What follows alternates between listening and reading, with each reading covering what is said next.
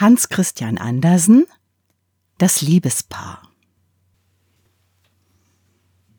Ein Kreisel und ein Ball lagen im Kasten beisammen unter anderem Spielzeug, und da sagte der Kreisel zum Ball Wollen wir nicht Brautleute sein, da wir doch in dem Kasten zusammenliegen?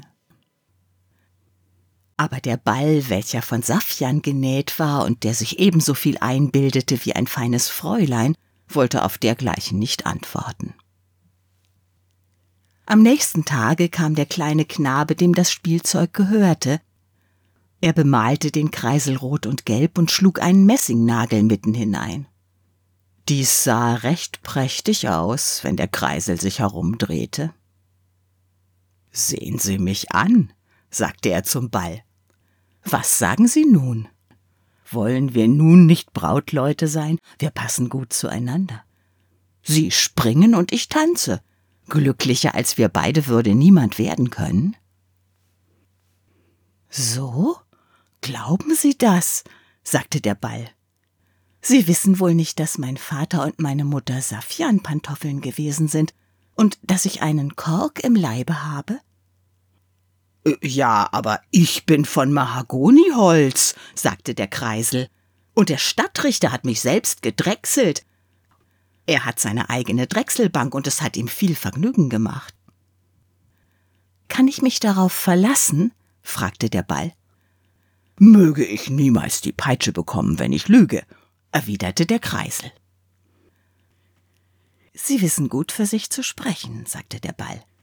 Aber ich kann doch nicht. Ich bin mit einer Schwalbe so gut wie versprochen. Jedes Mal, wenn ich in die Luft fliege, steckt sie den Kopf zum Neste heraus und fragt, wollen Sie? Und nun habe ich innerlich Ja gesagt, und das ist so gut wie eine halbe Verlobung. Aber ich verspreche Ihnen, sie nie zu vergessen. Ja, das wird helfen, sagte der Kreisel, und so sprachen sie nicht mehr miteinander. Am nächsten Tage wurde der Ball von dem Knaben hervorgenommen.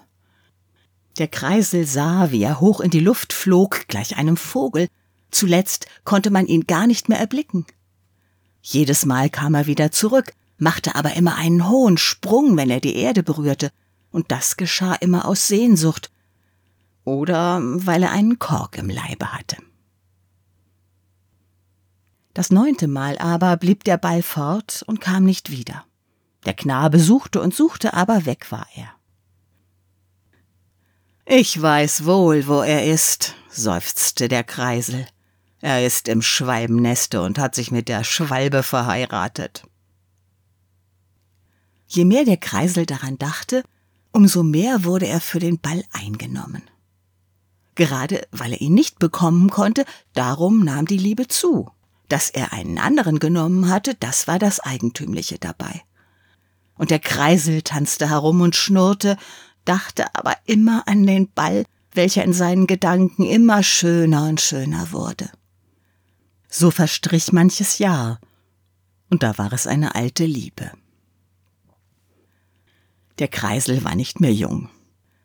Aber da wurde er eines Tages ganz und gar vergoldet. Nie hatte er so schön ausgesehen. Er war nun ein Goldkreisel und sprang, dass es schnurrte. Ja, das war doch noch etwas. Aber auf einmal sprang er zu hoch und weg war er. Man suchte und suchte, selbst unten im Keller, doch er war nicht zu finden. Wo war er? Er war in eine Tonne gesprungen, wo allerlei herumlag.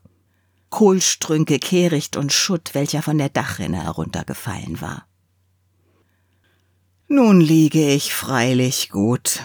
Hier wird die Vergoldung bald von mir verschwinden. Ach, unter welchen Unrat bin ich geraten. Dann schielte er nach einem langen Kohlstrunk, welcher allzu kurz abgestreift war, und nach einem sonderbaren runden Dinge, welches wie ein alter Apfel aussah. Aber es war kein alter Apfel, es war ein alter Ball, welcher viele Jahre in der Dachrinne gelegen und vom Wasser ganz durchnässt war. Gott sei Dank, Da kommt doch einer unseresgleichen, mit dem man sprechen kann, sagte der Ball und betrachtete den vergoldeten Kreisel. Ich bin eigentlich von Saffian, von Jungfrauenhänden genäht, ich habe einen Kork im Leibe, aber das wird mir wohl niemand ansehen. Ich war nahe daran, mich mit einer Schwalbe zu verheiraten, aber da fiel ich in die Dachrinne. Dort habe ich wohl fünf Jahre gelegen und bin ausgequollen. Glauben Sie mir, das ist eine lange Zeit für ein junges Bällchen. Aber der Kreisel sagte nichts. Er dachte an sein altes Liebchen, und je mehr er hörte, desto klarer wurde ihm, dass sie es war. Da kam das Dienstmädchen und wollte den Kasten umwenden. Heißer, da ist der Goldkreisel, sagte sie. Der Kreisel kam wieder zu großem Ansehen und Ehren, aber vom Ball hörte man nichts, und der Kreisel sprach nie mehr von seiner alten Liebe. Die vergeht, wenn die Geliebte fünf Jahre lang in einer Wasserrinne gelegen hat und ausgequollen ist. Ja, man erkennt sie nicht wieder, wenn man ihr in einer Mülltonne begegnet.